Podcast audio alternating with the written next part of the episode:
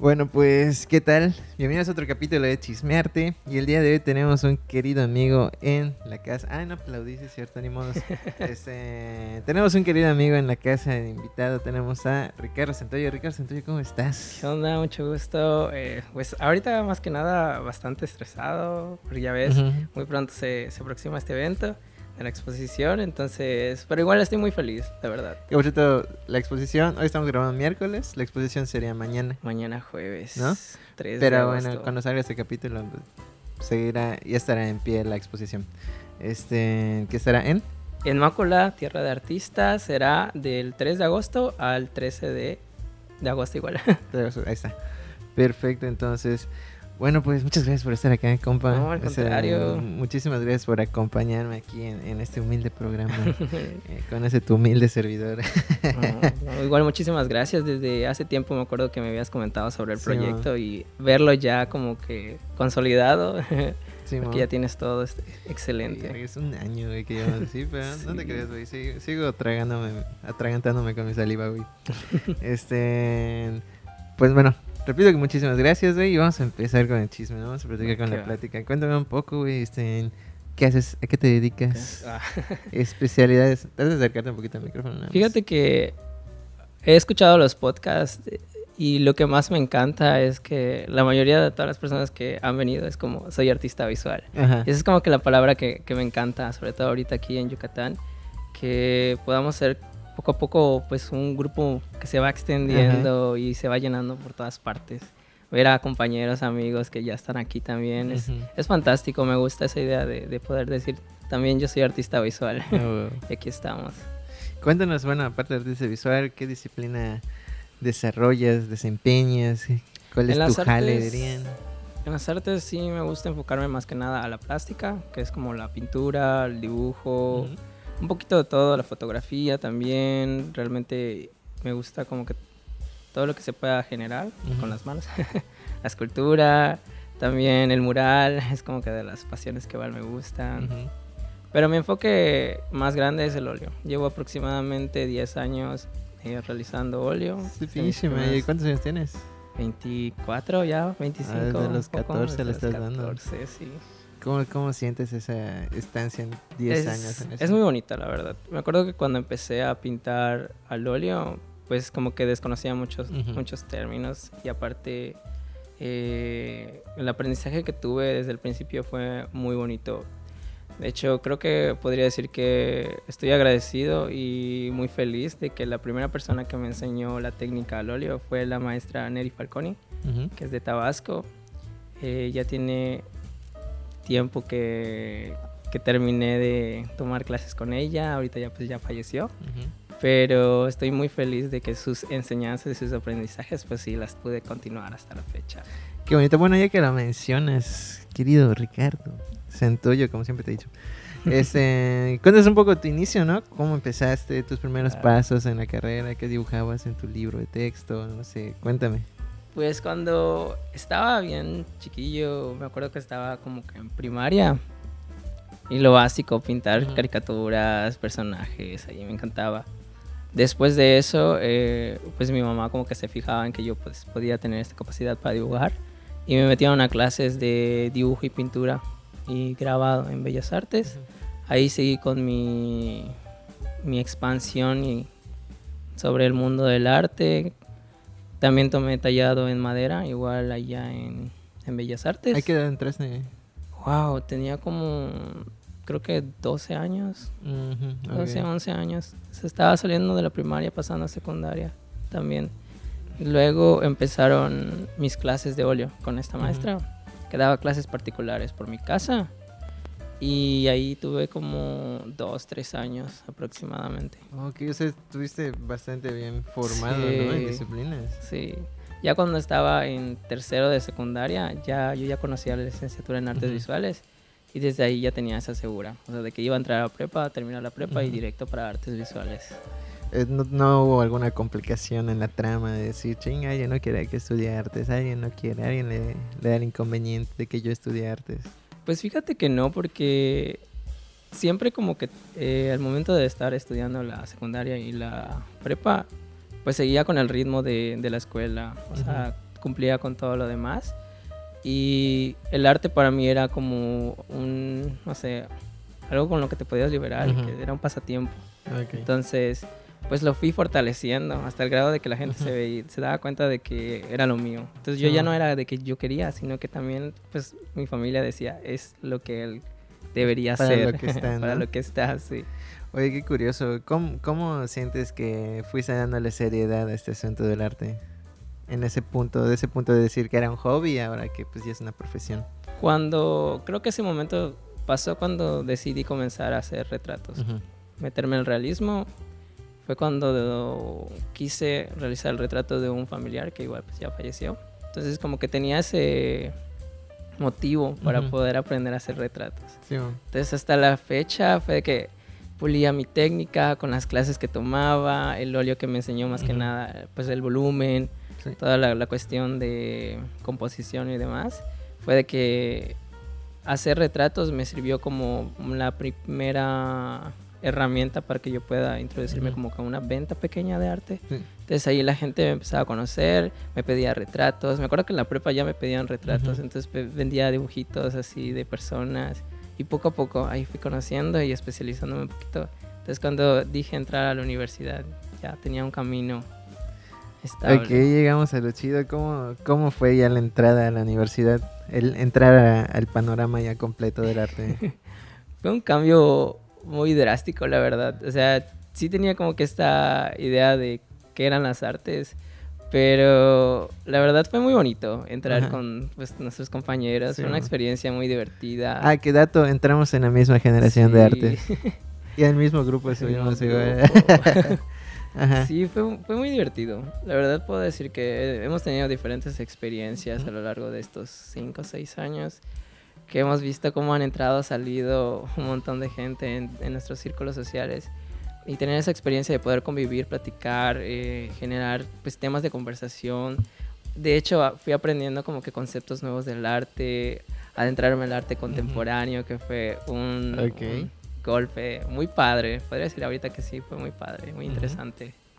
¿Y cómo entraste, güey? ¿Ves toda esta comparación? ¿Sientes tú que em, en tu experiencia moviéndote ya por tu lado en tu carrera, la escuela te ha ayudado a adquirir habilidades para eso? Uh, ¿O la desarrollaste tú por tu cuenta? Igual y tú no, gracias. Fíjate que ha sido muy complicado tratar de comprender eso porque al principio sí me pasaba de que cuando teníamos clases de dibujo, pues hacía mis dibujos según yo, así X. Y que los maestros solo te pongan 10. Y era como que, ah, pues como que no estás aprendiendo realmente. Arroba, arroba quién, güey. Arroba quién maestro, güey. Pero sí era, era, lo sentía muy fácil los primeros semestres. Y no quiero sonar así como demasiado egocentrista, egocentrista, sino que eran como que detalles que realmente deberíamos de haber aprendido ese primer año, todos en general y siento que fue más que nada una experimentación con el dibujo. Entonces, al notar que pues tenía de cierto modo pues una facilidad, por ejemplo, para sacar 10 en algunas asignaturas, era como que tomarlo a la ligera, con mucha libertad. Y era más que nada como que aprender a, convivir, igual fue como que un cambio para mí porque pues yo soy una persona muy introvertida. Entonces empezar a conocer gente nueva, platicar, sacar nuevos temas que ya eran como que cosas que me gustan, era muy interesante. Entonces ya fue un enfoque un poquito más aparte, no tanto por lo que me dio la escuela en sí de, lo que aprendí, sino que lo que adquirí junto con las personas que iba a clase. Ah, ok, o sea, como, pues técnicamente lo, lo adquiriste en lo social, ¿no? Como aprendizajes que te ayudan a moverte. Oye, este, ¿Y cómo viste tu desarrollo ya estando en la escuela? Tu desarrollo como tal, produciendo, adquiriendo ese conocimiento, cuéntanos. Ah, bueno, desde esta parte de, no sé, profundizar en la parte de la historia del arte, los conceptos, todo lo que es lo teórico, fíjate que ahí sí puedo decir que he adquirido demasiada y buena información en la escuela, gracias a algunos maestros que nos han enseñado bastante bien. Y esa información es la que hasta ahorita eh, me ha servido como una guía para la nueva experimentación de, arte que estoy llevando a cabo. en especial porque podría decir que ah, como he seguido durante 10 años la técnica del óleo, lo que sí ha cambiado es el concepto de lo que he querido pintar. Y todo ese concepto va enfocado hacia las nuevas teorías que he aprendido sobre las artes, psicología, filosofía. ¿Qué más? Cosmogonía. Sí. Es mucha hippies. Ajá, ajá, la astrología, un poquito de magia, esoterismo, sí. Pero creo que de los temas que más influyeron en mí fueron la psicología y la fenomenología, que es parte de la filosofía. Ok. Entonces fue como un rotundo cambio al momento de crear obras. Que venía siendo como que el realismo, experimenté un poco de surrealismo y ahorita va como a la par de un surrealismo abstracto. Cuéntanos un poco más a detalle ese proceso de evolución en tu, en tu conceptualización de eso, ¿no? De, de cómo ibas pasando de unas cosas, por qué te gustaban y luego lo que estás trabajando ahorita, por qué estás trabajando estos temas ahorita. Claro. Eh, me acuerdo que al principio, cuando empecé a experimentar con mi propia obra, eh, me acuerdo que estaba como que en una etapa un poco triste, melancólica, podría Ujú. decir, en mi vida, como todo artista que se encuentra a sí mismo y empieza ¿Qué a batallar.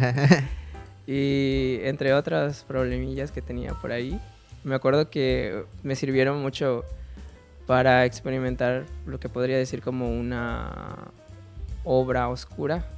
Un poco igual me guiaba del tenebrismo, Ujú. de toda esta corriente también, para justificar la, la técnica que estaba desarrollando en ese momento. Y igual lo que vendría siendo la poética me, me encantaba mucho, entonces transformar esas tristezas Ujú. y convertirlas también en poemas y luego en arte era como algo que podría mantener como una fantasía hasta ese momento. Sí. Eso es una realidad que estaba pasando, pero al mismo tiempo la estaba romantizando. Ok. Y en esa Ay, etapa hacía un montón de, de obras que, por ejemplo, eran como que seres, sí, podría decir celestiales, pero también les decía como demonios. Y me explayaba con esos seres, tocaba temas que para mí eran como muy fuertes, desarrollaba como que algunos seres enfocados hacia mis fobias. O sea, Ujú. traté de que todo lo que me estaba afectando en ese momento, darle también una, una imagen en lo que vendría siendo fuera de, de mí y plasmarlo en una obra. Y es ahí cuando pues empezaba a tocar temas un poquito más oscuros, pero con el tiempo pues fui aprendiendo de eso mismo. O sea, eso también sirve para sanar. El arte. terapéutico, ¿no? Sí, Ajá. definitivamente. O sea, con el tiempo, pues va- te vas encontrando contigo mismo y vas viendo que, pues eso se va alejando con el tiempo. Entonces lo vas sacando hasta que ya no queda nada dentro de ti y ya lo tienes como que ahora sí en, una, en un panorama visual frente. Ajá. Y Oye, este, pero ahora que lo mencionas, o sea, sí fue terapéutico, pero al mismo tiempo te sirvió como de, un- de alguna forma fue productivo. ¿no sí, sabes? definitivamente. ¿Cómo fue tu, tu, tu, cuál fue tu impresión, tu opinión, tu observación ya cuando lo tuviste así enfrente y dices, no mames, ¿qué acabo de hacer? Pues ahorita que lo dices, me acuerdo de la obra que sentí que también fue una burla para las personas que lo vieron en su momento, pero para mí fue demasiado fuerte y fue algo que Ujú. logré sacar. Que fue una obra que al principio le tuvo como título eh, Es difícil vivir en casa de puras Ujú. mujeres.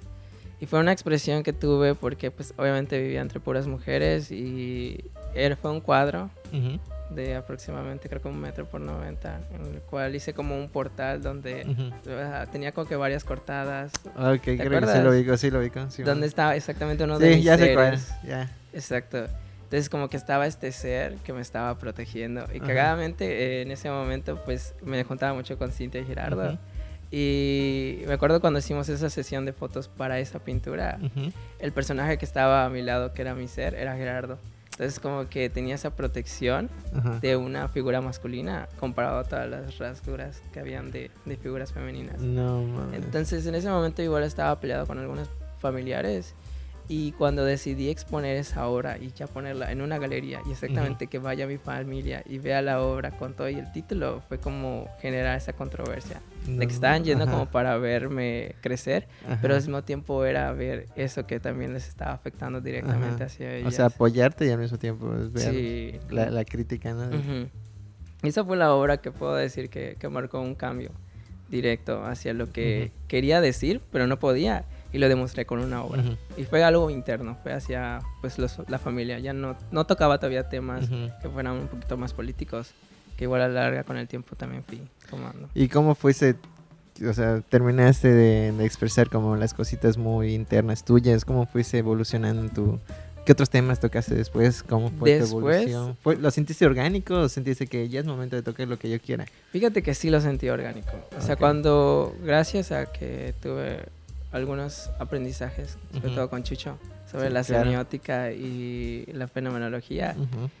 fueron que me generaran preguntas muy directas hacia qué es lo que quería, qué era un fenómeno, Ujú. qué es lo que estaba pasando en mi vida. Entonces poco a poco fue cambiando solito todo eso. Iba dejando todos esos miedos, todas esas problemáticas. Y igual gracias a que han pasado muchas cosas, pues igual en la vida personal también han cambiado diferentes cosas en lo familiar y todo lo demás. Ujú. Y siempre he dicho que aún así, a que todos vivamos eh, temas muy particulares que a lo mejor no platiquemos o no digamos, siempre lo vamos a ni- manifestar en nuestras obras, Ujú. cuando las llevas a un grado de profundidad. Sí. Entonces, creo que igual siento que es importante hablarlo y decirlo, porque al fin y al cabo eres, o sea, las obras Ujú. eres tú, es tu persona, es lo que vas a mostrar. Simón. Y si la gente ve tu obra y no lo entiende, pues obviamente es difícil que conecte con ella. Sí, claro. ¿Y qué, qué temas tocaste ahorita? O sea, ya to- tocas después. ¿Qué, to- ¿Qué temas estás tocando en tus obras de ahorita? Ahorita, actualmente, De tu exposición, acerca por de- ejemplo. De la melodía, el Ujú. sonido, la fenomenología, la ensoñación, son, que, son temas que particularmente estoy tocando ahorita. ¿Cómo llegué a él? Pues, ajá, como te digo, a través de la fenomenología fue que empecé sobre todo esta descomposición de mis seres que eran como demonios, Sí. llevarlas a la parte de algo como más bonito. Entonces empezaba a tocar temas de la galaxia, del universo, y los transformaba como en dioses. Esa etapa de crear dioses es la que me llevó y me impulsó a experimentar hacia otras áreas de mi vida, que era como la ensoñación, que era para mí tener un dios, Qué significaba tal dios con tal, tal característica. Ujú. Entonces ahí me llevó a la ensoñación, a la práctica recurrente de la imaginación y Ujú. la creación de mundos alternos. Y hasta la fecha eh, se fue uniendo características que, como la melodía, que para mí me fui eh, percatando que la melodía era una herramienta fundamental para mi obra. Ujú. O sea, desde que estaba creando como estos personajes que eran como demonios, sabía que les había asignado cierta música que tenía canciones específicas para cada obra. Y hasta la fecha que fui desarrollando las obras actuales, también empecé a crear playlists, momentos que marcaron también tenían como que ciertas músicas que hasta la fecha fui, fui trayendo al presente. Oye, este, Santoyo, te doy una pregunta. Mira, este. ¿Cómo tú agarrarías al ver tu obra? ¿Cómo la describirías? O sea, si tú ves tu obra, ¿qué palabras le pondrías? ¿No le pondrías palabras? Primero que nada, sí le pondría una melodía. Ajá. Ahorita que voy a exponer, cada obra tiene una, una playlist. Ujú. Y, Ah, a ver, y ca- entre cada playlist tiene una canción que es demasiado particular. Que dice, esta es la canción que representa el momento que me hizo hacer esa obra. No tanto la obra, sino el momento. Porque mis pinturas representan diferentes recuerdos que tuve a lo largo de estos tres últimos años, Ok. en los cuales toco temas sobre el amor, el desamor, sobre diferentes experiencias cercanas a esto y cómo se enredan igual con la música. Sobre todo que en estos tiempos que tuvimos de pandemia Ujú. recurrimos muchísimo a las músicas como para poder distraernos y también para la creación de obras. Entonces, el tener cierta música con algunos recuerdos que se iban como que juntando al mismo tiempo, era el momento de que cuando escuchaban el presente esa misma música, tenía conectados los mismos recuerdos, las mismas pláticas, las mismas personas, experiencias. Y todo ese conjunto de, de cosas era lo que le iban a dar forma a las nuevas propuestas artísticas que tengo hoy en día. Entonces, pues esas obras eh, sí representan un momento particular de mi vida, pero creo que, ajá, como me dices, cada obra podría decir que las palabras que podrían tener actualmente son como una experiencia desde el amor. Ok. Amor, melodía. Amor. Andas muy andante eso. Cuenta, platícame, ponte- platícame un poco acerca de tus dioses, porque no sé si es a lo que te quieres referir, pero como que te vas dando un abasto mental, emocional, creativo de poder decir, ah, pues, porque yo creo en, en, este Dios? Como que te empiezas a dar la posibilidad de crear tu propio Dios. Ok.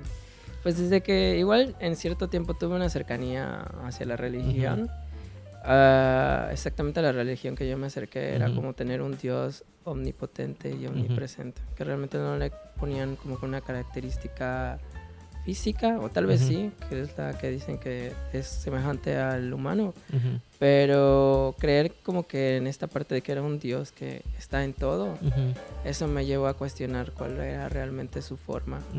Y si realmente había también un solo Dios o sino que era un conjunto de, dioses que estaban en el mismo plano o que compartían las mismas cosas. Y más que nada también para poder darle una característica personal a cada Dios. Entonces podría hablar que uno tenga temas sobre el amor, sobre la melancolía, sobre la tristeza, sobre la, sobre la riqueza, o sea, diferentes cosas, temáticas. Y es ahí cuando le doy esa fuerza a esos demonios que tenía como antes, que eran como seres de, no sé, una dimensión extraña, que no tenían rostro ni nada, pero les empezaba a poner vestimenta y características que simbolizaban esos dioses que, que tengo actualmente. ¿Y como por qué no tenían cara? Era como una forma de decir, sigo sin imaginarme cómo sería. No tanto por ahí, porque más que nada no tenían cara y sobre todo género, por eso mismo, porque no quería que, que fuera hacia una personalidad, hacia un género como tal, hacia un sexo, sino que fuera un ser que no se pueda entender, pero que ahí esté, que sea demasiado fuerte, pero al mismo tiempo se vea débil. Porque en, la, en mi propuesta se ven como seres como de dos metros, que están completamente flacos, que se le ven sus costillas y todo lo demás. Pero en mi cabeza, ese mismo ser, si tú tratabas de hacerle daño, pues no podías porque se desintegraba. O sea, eran como partículas de estrellas. Entonces no era una consistencia que podrías como que golpear. Así. Entonces era pura energía, por así decirlo. Y es ahí que esos seres pues los fui puliendo hasta convertirlos en dioses. Y es ahí que también pues estos dioses no tienen género, o sea, son personajes sin, género. Simplemente es una representación. Güey, qué chido. Oye, tengo una, tengo una curiosidad. ¿Cómo sentiste que terminó influyendo este periodo de aislamiento con la pandemia? Recuerdo que antes de que empecé la pandemia, cuando llevábamos clase, creo, de ilustración o algo así, decías, ah, es que tengo mi toque de, de lavarme las manos, ¿no? De ponerme gel subo al, camión y todo eso. Y luego cuando empezó la pandemia dijiste, a huevo, vieron, yo tenía la razón con mi toque. sí. Entonces, yo entiendo que en todo eso tuvo que tener una repercusión como tal en tu obra, o sea, tanto lo que la carga emocional que llevó la pandemia, la carga quizás social. Creo que toda esa parte de este toque, como dices, como bien mencionas, lo reflejé más que nada en la etapa de fotografía que tuve. Ahí sí experimenté todo esto de, de la contaminación, de la muerte, de las enfermedades. Entonces era algo que sí logré tocar en propuestas artísticas que tuve, pero desde la fotografía, sobre todo en blanco y negro. Entonces igual ahí empecé a entrar como a temas de magia, magia negra, por así decirlo, pero desde una vista de fantasía sobre todo. Entonces sí le tengo bastante respeto a todo eso, pero sobre todo quería como que mantener esa esencia que iba a la par. Entonces fue ahí que, que, tuve esa experiencia con fobias, sobre todo. Ok. Y, y, la pandemia terminó de pulir lo que ya estabas haciendo, terminó de retroalimentar lo que estás haciendo ahorita. ¿O ¿Qué influencia pues, terminó teniendo? La pandemia sí me ayudó muchísimo para enfrentar algunos miedos, que eran como esta misma fobia, que sí logré ir controlando. No influyeron realmente en una propuesta artística, sobre todo pictórica como el óleo, pero sí, sí me ayudó a como a ir dejando atrás ese tipo de, de, miedos que tenía. O sea, los iba soltando y los iba influyendo en mis fotografías. Pero no pasó realmente a más. Ok. Oye, ese, ya para terminando, ese, ¿cómo, ¿cómo te ves? ¿Cómo ves tu obra en este momento? ¿Y cómo la ves quizás en un futuro? ¿Tienes algún plan de, de desarrollo que te gustaría experimentar? Sí, definitivamente ahorita que la serie que estoy terminando, que habla del desamor y el amor, pues es prácticamente para liberarme de, de igual ciertas cuestiones que tuve en el pasado. Entonces siento que con esta exposición que, que tendré va a ser un cierre muy bonito como para esa etapa de mi vida. Que próximamente sí pienso experimentar nuevas áreas en la misma técnica del óleo. Pero no sé, igual me gusta seguir con esta parte de la ensoñación y la romantización del arte. Y eso es muy bonito porque siento que cuando estuve trabajando en estos últimos años sobre esa romantización y ensoñación, era seguir esa misma línea que había conocido en la historia del arte sobre las técnicas, el romanticismo y todo lo demás. Pero también fui profundizando en temas que están pasando en la actualidad. Entonces siento que igual va a ser como un comienzo hacia la siguiente obra o la serie que voy a llevar a cabo. De hecho, en la exposición voy a poner una obra que para mí es de suma importancia, que habla acerca de los feminicidios. Un tema que durante pandemia eh, llegó a sonar. Creo que el último año de pandemia fue demasiado conflictivo, que sonó y, y, para mí me impactó mucho, porque después de un tiempo, aún así que haya pasado como una etapa un poco oscura con el hecho de que convivía con puras mujeres, a la larga cuando creces y tienes como todas estas personas cercanas que son mujeres, que realmente te impacta todo lo que estás viviendo a, tu alrededor y tienes como que esa incertidumbre de lo que va a pasar, que sabes que son personas que también corren peligro. y no solo tus, tus familias, sino que tienes amigas, primas, eh, tías, por todos lados. Entonces fue un tema que para mí personalmente me causó mucho conflicto. Y me acuerdo que cuando hice esa obra sí me dolió mucho porque exactamente estaba hablando con una persona que conocí en, una exposición, realmente, que le platiqué sobre esa obra. Le dije, mira, tengo este concepto y lo quiero llevar a cabo. pero no sé si puedo tocar el tema. Y me acuerdo que me dijo que sí, que ese tema es de todos y que es un tema que deberíamos de hablar siempre. Que ese tipo de temas no se pueden quedar en la nada que es algo que tenemos que recordar día con día, que está sucediendo y que a veces ignoramos todos. Entonces yo siento que a la par, en la actualidad son temas que aún a mí me siguen impactando y que siento que es necesario darle fuerza. Entonces para mí siento que mis siguientes propuestas artísticas van a ser un poco de de protesta o de una visión un poquito más hacia ese lado de las circunstancias que estamos viviendo y que la gente sigue aplastando o ignorando. Ay, qué, qué curioso, ¿no? Cómo pasas de, de, ciertos misticismos, ciertas confrontaciones personales a temas ya sociales. Sí, creo que eso es lo, lo que más me impactó de todo este desarrollo. O sea, como empiezas con, con temas tristes, luego con la magia, con los seres, luego con la música, la ensoñación, el amor, y luego pasas como que ya algo más serio. Igual siento que va a la par de que con nuestro crecimiento también como artistas, pues también vamos creciendo como personas. Entonces vamos madurando y nos vamos haciendo conscientes de muchísimas cosas que están pasando a nuestro alrededor. Entonces creo que esa evolución pues también ha sido a la par de, de mi crecimiento personal. Ok, bueno, ya, ahora sí, para terminar, Santoyo querido, cuéntame, bueno, platícanos, ¿qué le dirías tú a una persona? Sabemos que en realidad estamos, somos emergentes, ¿no? Estamos dando nuestros primeros pasos, pero hay personas que aún apenas se van a animar a dar este primer paso. ¿Qué le dirías a esas personas que apenas van a entrar? Yo les diría que no se desanimen, que sigan experimentando con el arte, porque actualmente el arte es lo que la juventud dice que es porque hemos crecido con toda esta historia del arte, o sea, de que nos impulsan y nos empiezan a decir de que esto sí, que esto no. Pero yo siento que en la actualidad nosotros somos los que debemos decidir qué es arte y qué no es arte, porque la juventud es la que la está manejando y demostrando ahora. Entonces, yo siento que a estas personas que quieren estudiar arte o que se quieren enfocar hacia el arte, que sigan su camino y que no desistan que sea lo que sea, aunque sea absurdo, aunque suene chistoso, aunque sean temas que nadie presta atención, que sigan con ello, porque siempre va a generar algún conflicto o diversión o alegría o algún sentimiento igual de, de, cariño con otras personas que lo van a conectar y van a poder continuar con su propuesta. Eh, qué bonito, qué bonito. Eh, yo estoy de acuerdo. es cierto. Ya tendrás pláticas de eso. Y me gustaría que, que tengamos una plática, ya que sea discusión, esta fue una plática más de informativa, de que me cuentes qué onda, cómo estuvo, ¿no? Siempre me ha gustado tener pláticas contigo de ese tipo. Este, esperamos tenerla pronto, esperamos tenerla pronto, ¿no? Que ya nos organicemos y saquemos este, este tema.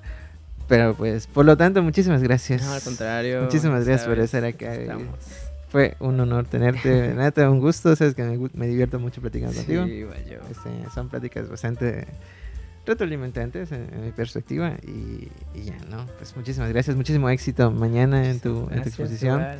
Este, estaré por ahí dando una vueltecita. Espero si todavía está en, digamos, si todavía está montada la exposición a la hora de salir ese capítulo, pues dense una vueltecita por Mácula para que puedan ver la obra de Santoyo y, y digan ustedes, no manches, está grandísima esa obra. Este, y ya, muchísimas gracias otra vez, cam- camarada. Santoyo. Querido Santoyo, este... Pues ya, eso sería todo por el capítulo de hoy de Chismearte. Muchísimas gracias a nuestros tres podcast escuchas de siempre. Ese, bueno, ya habéis dicho cinco, ¿no? Pero bueno. Eh, muchísimas gracias por estar al pendiente de esos capítulos y nos vemos en el siguiente capítulo de Chismearte. Adiós.